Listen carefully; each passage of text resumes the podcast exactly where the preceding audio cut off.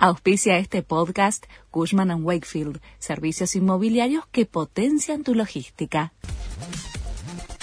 La Nación presenta los títulos de la tarde del viernes 16 de septiembre de 2022. Nace el dólar CEPROAR.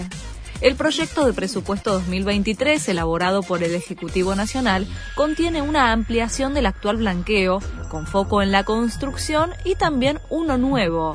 En el texto enviado al Congreso se propone una modificación a la Ley 27.679 que habilita a usar los fondos no declarados para comprar viviendas usadas y para pagar importaciones. Banderazo y acampe por los incendios en el Paraná.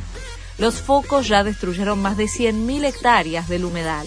El humo hace imposible respirar en Rosario y alrededores, por lo que organizaciones ambientalistas convocan a jornadas de lucha mañana y el domingo en el puente Rosario Victoria y habrá movilizaciones en otros puntos del país.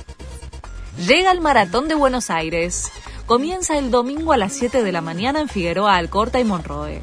El circuito de 42 kilómetros recorrerá Belgrano, Palermo, San Telmo, Puerto Madero y escenarios emblemáticos como la Plaza de Mayo, el Cabildo y la Usina del Arte.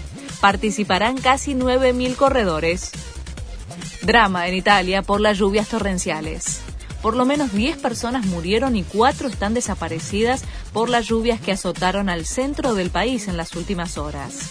El hecho generó un debate nacional por la ausencia de alerta ante el inesperado fenómeno y sobre las medidas a tomar frente al cambio climático. David Beckham despidió a la reina Isabel II.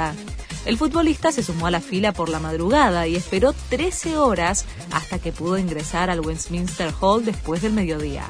Emocionado, dijo que su mejor recuerdo con la monarca fue cuando le entregó la orden del Imperio Británico. Este fue el resumen de Noticias de la Nación.